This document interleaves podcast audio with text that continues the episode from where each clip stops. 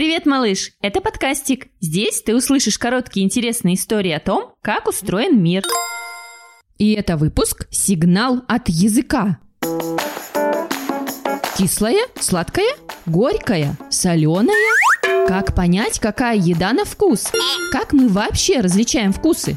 Определить, что за вкус у печенья или соленого огурца, мы не сможем просто посмотрев на него или подержав в руке. Можно положить на голову или на живот. Все равно будет непонятно.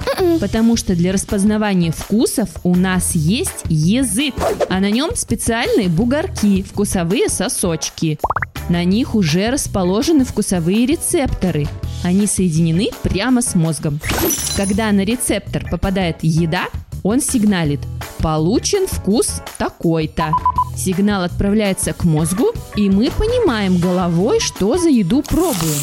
В голове есть и набор воспоминаний о вкусах, поэтому мы помним вкус лимона или пирога. Вместе со вкусом мы чувствуем запах, который определяется носом.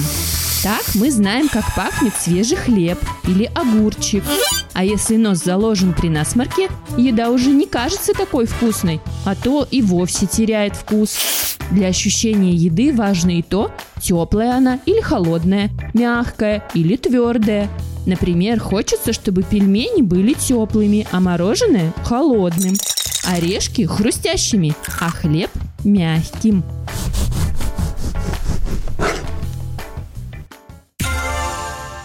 Слушайте сами и включайте своим детям бесплатные аудиоистории о том, как устроен мир.